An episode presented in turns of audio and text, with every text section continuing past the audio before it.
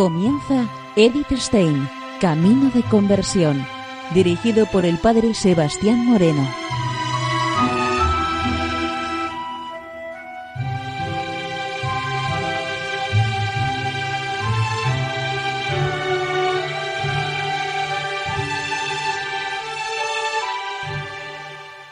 Muy buenos días, nos de Dios. Seguimos conociendo a Eddie Stein, Camino de Conversión. En esta emisión de hoy vamos a continuar con los ejercicios espirituales que comenzamos la semana pasada para luego después seguir con otro texto, con otro documento de Edith Stein.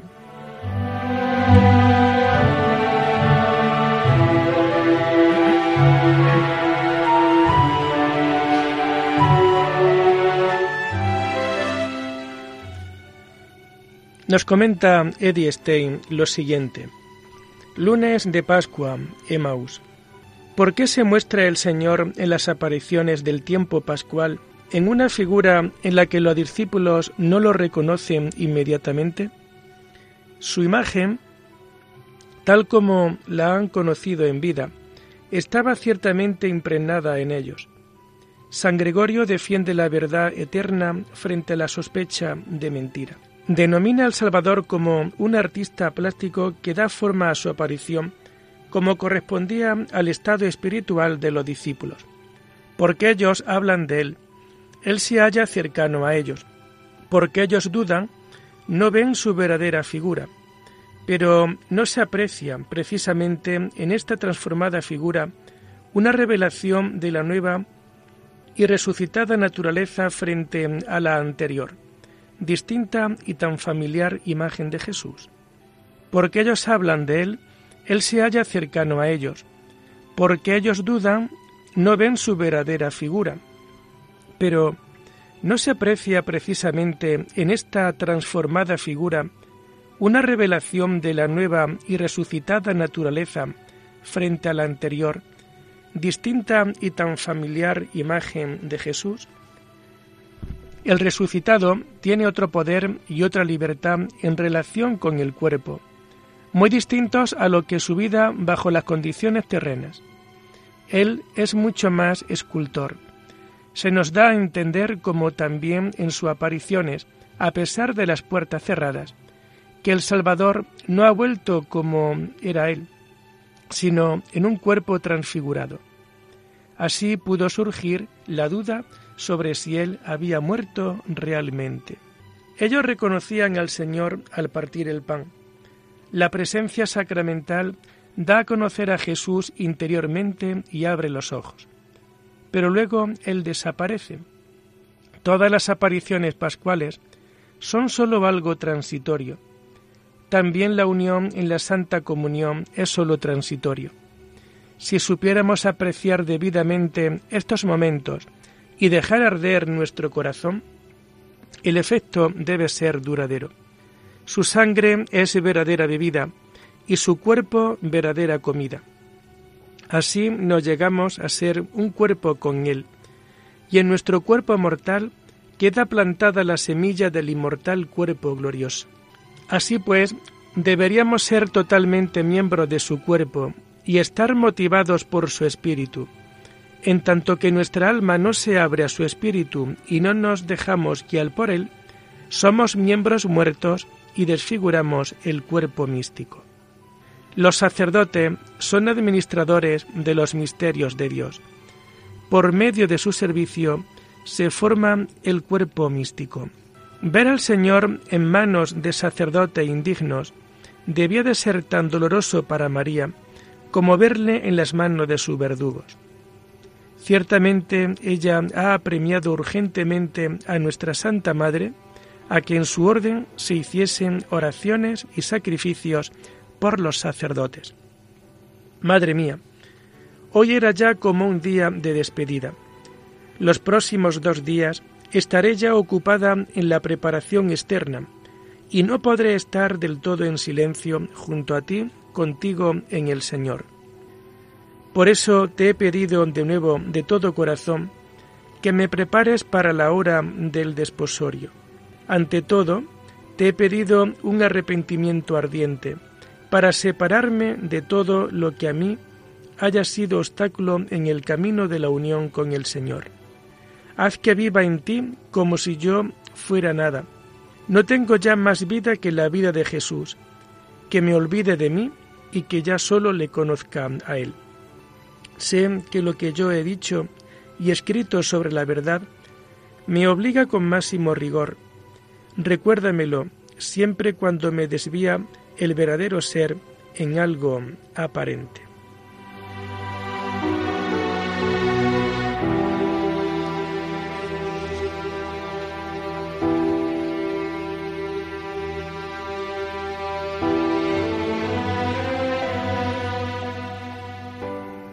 Martes de Pascua.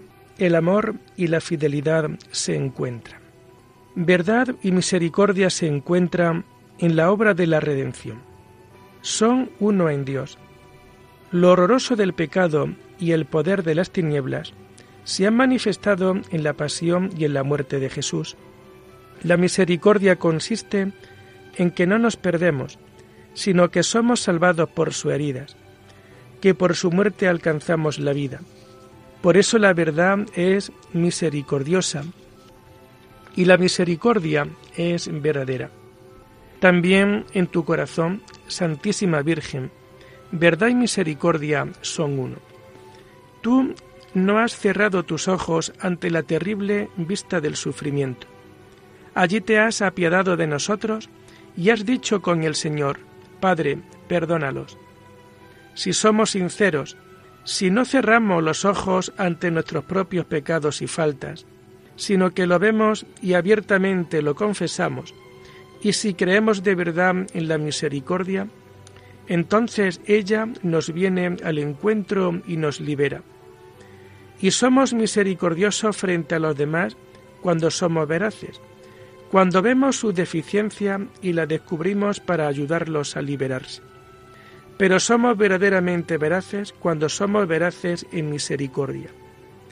Si solo nos mueve un amor puro, si tenemos en consideración lo que el otro puede soportar, si vemos claramente nuestra propia ceguera y por ello imploramos la misericordia divina y no nos confiamos a nuestra propia luz, sino que nos ponemos bajo la guía de la luz divina. Verdad y misericordia son uno en el Santísimo Sacramento. Verdad es que nosotros necesitamos de la cercanía corporal y de la presencia sensible. Misericordia incomprensible que tú te haya establecido en esta figura en medio de nosotros. Verdad es que tu sacrificio en la cruz sería una pálida realidad de tiempos pasados, si diariamente no se hiciera presente en nuestros altares.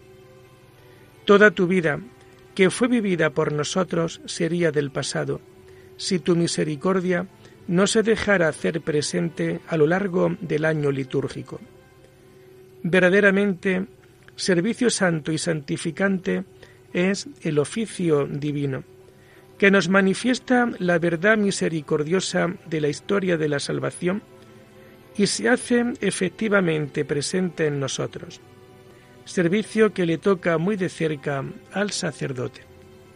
Incomprensiblemente, verdad y misericordia es que el Dios Todopoderoso se abaje para elevar hasta sí una pobre criatura a la unión nupcial. Tú me dices, y yo lo creo, que la unión es lo más excelso que se le puede acontecer a una criatura en la tierra, solo superado por la gloria. Si tomamos muy en serio los votos y por medio de ellos nos liberamos para ti, y de verdad creemos en la transformante fuerza de tu gracia y misericordia, entonces esta eterna alianza no es superada por el desposorio místico. ¿Cómo va a ser posible prepararse dignamente? Yo no lo puedo, pero confío en tu gracia y en la poderosa ayuda de tu madre.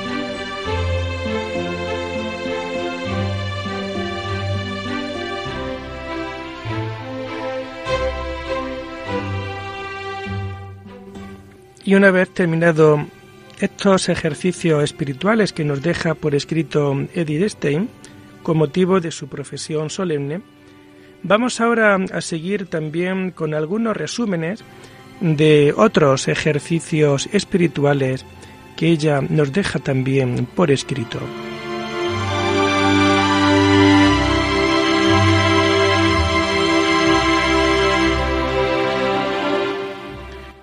Renovación de la vida del Espíritu por la Santa Eucaristía. Carmelo de Ech, 28 de octubre al 1 de noviembre del año 1940. Nos escribe Edith lo siguiente. ¿Qué debe ser renovado? Nuestro hombre interior. El tema es adecuado para hoy. El domingo de Cristo Rey, nueve nuevos sacerdotes han celebrado el primer santo sacrificio en Valkenburg. Fueron ordenados porque tenían que ir al frente y así conseguir antes su meta y hacerse útiles a los demás. Un día como este siempre es una gran fiesta para la casa, el fruto de todos los esfuerzos, nuevos servidores en la vida eucarística. El sábado santo del año 1877, en Gede, el antiguo párroco fue llevado al sepulcro el Gloria y las campanas de Pascua sonaron en este acontecimiento. Pero después de la celebración, el anciano sacerdote que ofició apagó la luz del sagrario, pues no podía ser nombrado un nuevo párroco y el Salvador Eucarístico tenía que dejar el lugar. Los campesinos de Gede se sobresaltaron cuando se apagó la luz del sagrario. Aún hoy existe el peligro de que se apaguen en muchos lugares quizás en países enteros. ¿Qué significaría esto para nuestra vida? El hombre exterior muere, el interior debe renovarse de día en día. Esta es la meta de estos días. Nuestra fe, nuestra esperanza y amor, obediencia, castidad y pobreza, todo debe renovarse, rejuvenecerse y revitalizarse. ¿Cuáles son las fuentes de la renovación? Tenemos que volver a la fuente de la vida sobrenatural, al santo bautismo. Lo hemos recibido por medio de nuestra Santa Madre la Iglesia, pero la Iglesia nació de María, que fue la primera redimida del costado del nuevo Adán. De su corazón recibió la vida que ella nos dio. ¿Cómo debemos ser renovados? en el espíritu y en la verdad. El medio es la oración, para nosotros y para todo el mundo. Como preparación, pensemos en las gracias que hemos recibido personalmente del Santísimo. En Juan capítulo 6 se relata la promesa hecha por el Salvador después de la multiplicación de los panes. El pueblo debe ansiar no el pan de la tierra, razón por la cual le querían hacer rey, sino el pan verdadero de la vida. Condición es una auténtica fe. El que cree en mí tiene vida eterna. En Cristo significa más que creer, entrar en Él o confiarnos a Él. Se trata de hacerse uno, aunque no en forma sacramental. El pan eucarístico es el verdadero maná. Es necesario para la vida. El que lo gusta, ese vive en mí y yo en él. Los efectos no están limitados a la duración de la permanencia de las formas sagradas, sino son duraderos. Toda buena comunión une más estrechamente con Cristo. Marcos y Mateo nos ofrecen el relato de San Pedro y Lucas y Pablo el de San Pablo. El texto romano de la misa concentra lo esencial y añade todavía algo de la tradición de la Iglesia primitiva. La liturgia griega dice como San Pablo, la noche en que fue entregado a los paganos, se entregó a sí mismo a los suyos. La Iglesia conserva, renueva el sacrificio de la muerte como el Salvador lo anticipó en la instauración. ella expresa y manifiesta agradecimiento por todos los bienes de la redención, en cuanto ella ofrece al mismo Salvador como sacrificio en acción de gracias. En nuestra capilla hay cinco representaciones del corazón de Jesús, una sobre otra. La sede de la gracia en el altar mayor, la Madre de Dios con el niño Jesús que muestra su corazón, la imagen del corazón de Jesús, la crucifixión, el Salvador Eucarístico, la Santa Misa como camino de purificación, el confiteor, las oraciones del ofertorio, santa consagración y comunión. La Santa Misa como camino de iluminación por medio de la lectura que corresponde al servicio litúrgico de la sinagoga, Jesús en la sinagoga de Nazaret, él es el mismo Salvador que enseña, inciensa el libro del Evangelio. A lo largo del año litúrgico se representa toda la vida de Jesús, no sólo como acontecimiento lejano, sino como realidad presente en la que nosotros debemos participar. Oramos al Salvador presente. La Iglesia nos enseña a orar por todas las grandes y pequeñas intenciones personales, pero ante todo por la gran intención del corazón divino, la gloria divina del Padre, del Padre nuestro y por medio de nuestro Señor Jesucristo.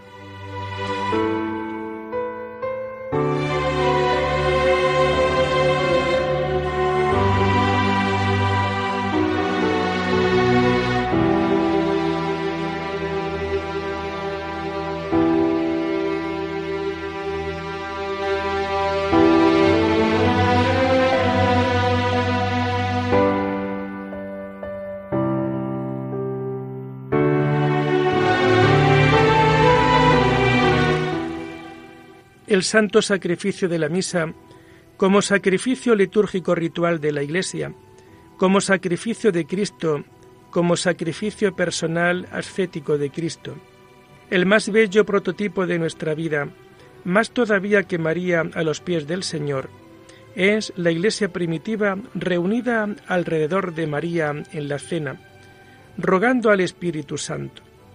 Se puede aceptar que también en ese momento se estaban celebrando los santos misterios. El sacrificio litúrgico de la Iglesia es representación del sacrificio de la cruz, el acontecimiento más expresivo que desde su juventud impregna el cristiano católico. Se ofrece ante una imagen de la cruz, el altar está señalado con cruces, más de cuarenta veces durante la misa hace el sacerdote la señal de la cruz sobre las ofrendas, sobre sí y sobre los fieles. Es presencia del sacrificio de la cruz en la consagración de las formas separadas. Un monumento recordatorio que nos pide continuar el sacrificio de la cruz. El Ite Misaet nos recuerda la misión de los apóstoles. El sacrificio de la misa es renovación mística real del sacrificio de la cruz. ¿Qué es sacrificio? La entrega de una cosa externa a la gloria de Dios. Lo decisivo es que con esta entrega nos entregamos a nosotros mismos. Tiene que ser una entrega libre, alegre, aunque el hombre caído sienta el sacrificio como algo doloroso.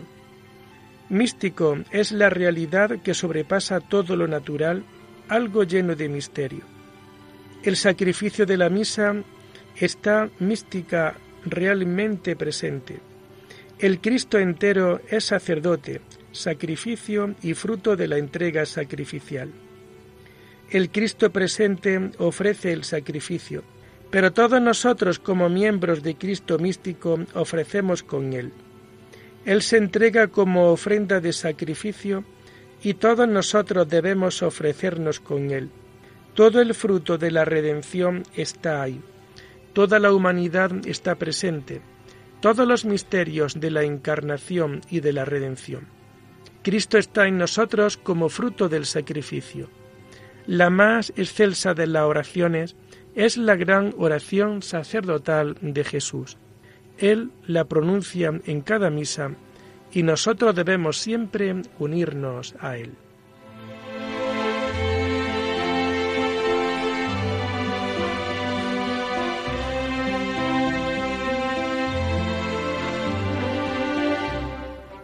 Y lo dejamos aquí por hoy, invitándoles a seguir profundizando en la vida y en el mensaje de Edith Stein.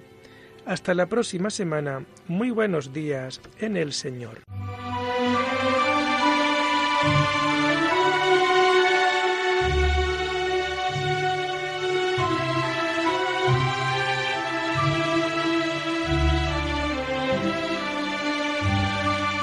Han escuchado Edith Stein, Camino de Conversión, con el Padre Sebastián Moreno.